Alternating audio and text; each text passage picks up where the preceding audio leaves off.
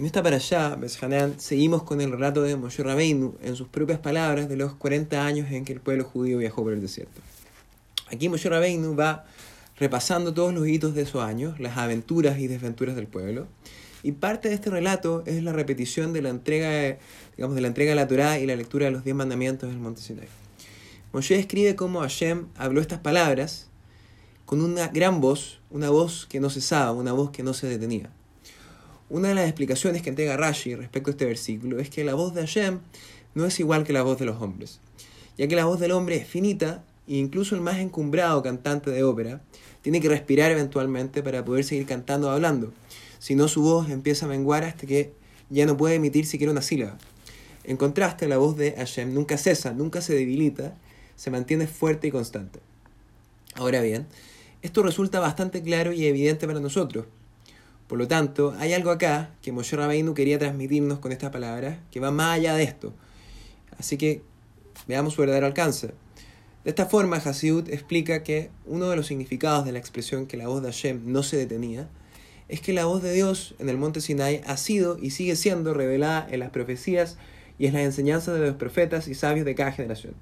Y el hecho de que estas profecías y enseñanzas no se expresaran, por lo menos en forma explícita, eh, en, digamos, con ocasión de la primera entrega de la Torah, se debe a que el mundo y en particular el pueblo judío no las necesitaba, sin, sin perjuicio a que éstas permanecían implícitas en la revelación original de la Torah. Moshe Rabbeinu fue el más grande de nuestros profetas y él veía lo que ningún otro profeta y nadie más podía ver. Quizás él vio o vaticinó lo que iba a suceder con su pueblo. Quizás él vio los exilios, las destrucciones, el desarraigo, la asimilación del pueblo, eh, principalmente a las culturas predominantes, griegos, romanos, revisionistas, iluministas, revolucionarios, totalitarios, progresistas, inclusivos, libertarios, etc. Quizás él vio como Yehudim en el futuro íbamos a llegar incluso a pensar que la Torah era un resabio del pasado, que no es para nosotros, que hoy en día ya no aplica, que es algo primitivo o que quedó en total desuso. Y es por esta misma razón que Moshe nos dice que esta voz que acompañó a la revelación del Sinai no era cualquier voz, que no era solamente poderosa en ese momento cuando se escuchó, sino que incluso hoy y siempre resuena y nunca cesa, y nos habla a todos en cualquier lugar, en cualquier generación, en todo el mundo. Porque esta voz continúa proclamando verdades eternas que nunca pasan de moda ni se vuelven irrelevantes. Las revoluciones van y vienen, pero la revelación es eterna.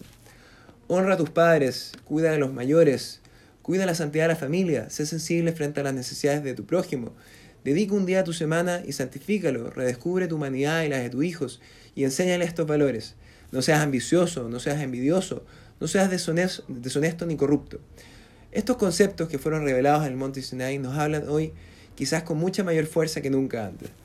La voz del hombre y sus revoluciones vienen y van, pero la voz celestial resuena eternamente. La Torah es la verdad y la verdad es eterna. La voz de Hashem nunca cesó y nos habla a nosotros con la misma fuerza que en el Sinai. Shabbat Shalom, Umeboraj, todo lo mejor.